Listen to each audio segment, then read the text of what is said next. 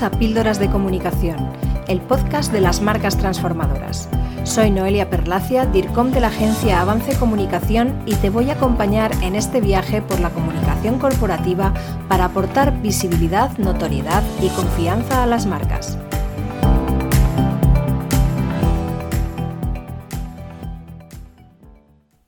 Tras la brusca desaparición de los eventos presenciales con motivo de la pandemia y la sustitución de estos por eventos digitales, vuelven de nuevo a tomar auge y a celebrarse de forma continuada en el ámbito empresarial. Hay una diferencia muy importante de planteamiento entre los eventos presenciales y los digitales. En los eventos presenciales contamos con los cinco sentidos para desarrollar experiencias dirigidas a alcanzar objetivos, mientras que en los eventos online solo tenemos habitualmente dos, la vista y el oído, aunque en algunos eventos ya se combina el envío de paquetes preparados por empresas de catering para vivir también una experiencia gastronómica. Esta circunstancia hace que los eventos online pongan el foco de forma mucho más intensa en los contenidos, ya que de ello depende la permanencia de los asistentes frente a la pantalla. La asistencia a un evento online requiere mucho menor compromiso y es mucho más sencillo que asistir a un evento presencial, por lo que también es mucho mayor la facilidad para abandonarlo.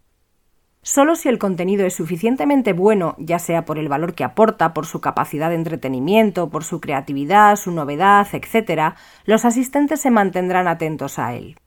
En cambio, el asistente a un evento presencial es más cautivo del mismo, ya que ha realizado el esfuerzo de desplazarse hasta el lugar del evento, reservar el tiempo necesario para hacerlo, además de vestirse para la ocasión, etc. Esto hace que los eventos presenciales centren más el tiro en la forma y menos en el fondo, y eso es un gran error a corregir.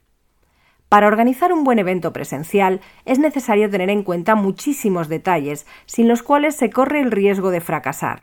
Las posibilidades de los eventos son casi infinitas, así como sus objetivos, por lo que es complicado ofrecer un análisis que incluya todas las posibilidades. Pero en este episodio de Píldoras de Comunicación trataremos de explicar los más importantes. La fase previa a la organización del evento es clave, porque sienta los cimientos sobre los que vamos a construir el edificio y si no están bien afianzados se nos puede venir todo abajo. Lo primero que hay que tener en cuenta es que se debe empezar con suficiente tiempo para planificar y organizar de forma apropiada. Es muy habitual trabajar con plazos muy ajustados que dificultan la organización y facilitan que se produzcan fallos. La planificación requiere tiempo para poder prestarle la suficiente atención a todos los detalles. En el momento en el que se plantea la organización de un evento, lo primero que hay que reflexionar es si el evento presencial es el formato más apropiado para alcanzar los objetivos que se pretenden, si es la única forma de conseguirlos o hay otro tipo de acciones posibles y cuál es la inversión disponible para llevarlo a cabo. Un ejemplo magistral, aunque no es exactamente un evento, pero sí es una experiencia presencial, es la tienda efímera que la marca asiática de moda Shane creó recientemente en Madrid. Durante cuatro días, este gran e-commerce low cost mantuvo abierta una tienda pop-up que congregó a cientos de personas y provocó colas kilométricas de varias horas para poder entrar y poder ver y tocar sus prendas en directo antes de comprarlas. La enorme expectación que despertó esta tienda atrajo la atención de numerosos medios de comunicación y sin duda la marca ha conseguido una enorme difusión. Ha alcanzado a públicos a los que quizá aún no había llegado, ha fidelizado a los habituales clientes online y ha obtenido una interesante facturación, aunque seguramente ese no sería el objetivo principal. ¿Por qué pongo este ejemplo si no es exactamente un evento? Como demostración de que en este caso el formato de la experiencia era totalmente el apropiado, y a pesar de lo que algunos han querido intuir, personalmente dudo de que la marca se esté planteando crear tiendas físicas y que esto sea una especie de prueba piloto. Creo que ha sido una acción más de marketing, en este caso con gran impacto. Una apertura permanente probablemente no habría creado tanta expectación o ésta se habría ido disipando en el tiempo. En este caso se apelaba a un principio muy eficaz de la persuasión, la escasez, es decir, una tienda que solo está disponible cuatro días. Una vez definidas con claridad estas cuestiones y tomada la decisión en firme, es completamente necesario desarrollar un briefing en profundidad, y a pesar de su importancia pocas veces se hace. El briefing es un documento que recoge todos los aspectos que deben conocerse como punto de partida para organizar un evento.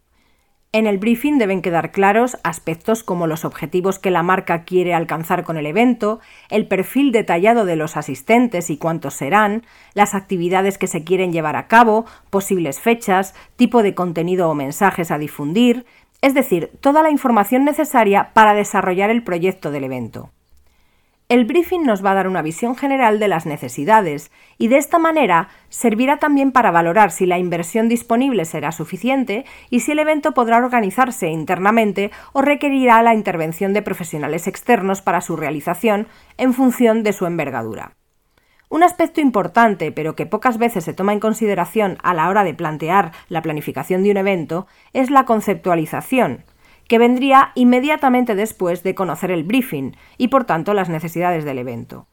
La conceptualización es el proceso por el cual se selecciona un concepto relacionado con el mensaje que se quiere transmitir y con el objetivo que se desea alcanzar y posteriormente se hace que todos los elementos visuales, textuales, auditivos, las experiencias, las actividades, los contenidos y todos los detalles del evento sean diseñados, seleccionados y organizados para que transmitan ese concepto de forma clara y coherente y que así contribuyan a la narrativa del mismo de la manera más llamativa e impactante posible.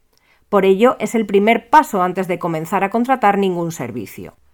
La conceptualización es muy conveniente, ya que contribuye a alcanzar los objetivos del evento de maneras diversas, ayuda a que los mensajes sean claros y dejen huella en los invitados, hace que todo el evento resulte coherente en sí mismo y con la propia marca, contribuye a que cada aspecto del evento esté totalmente enfocado en el objetivo final, consigue que los mensajes permanezcan en la memoria de los asistentes de forma más consistente y facilita que la conversación y la interacción giren alrededor del enfoque narrativo desarrollado para el evento.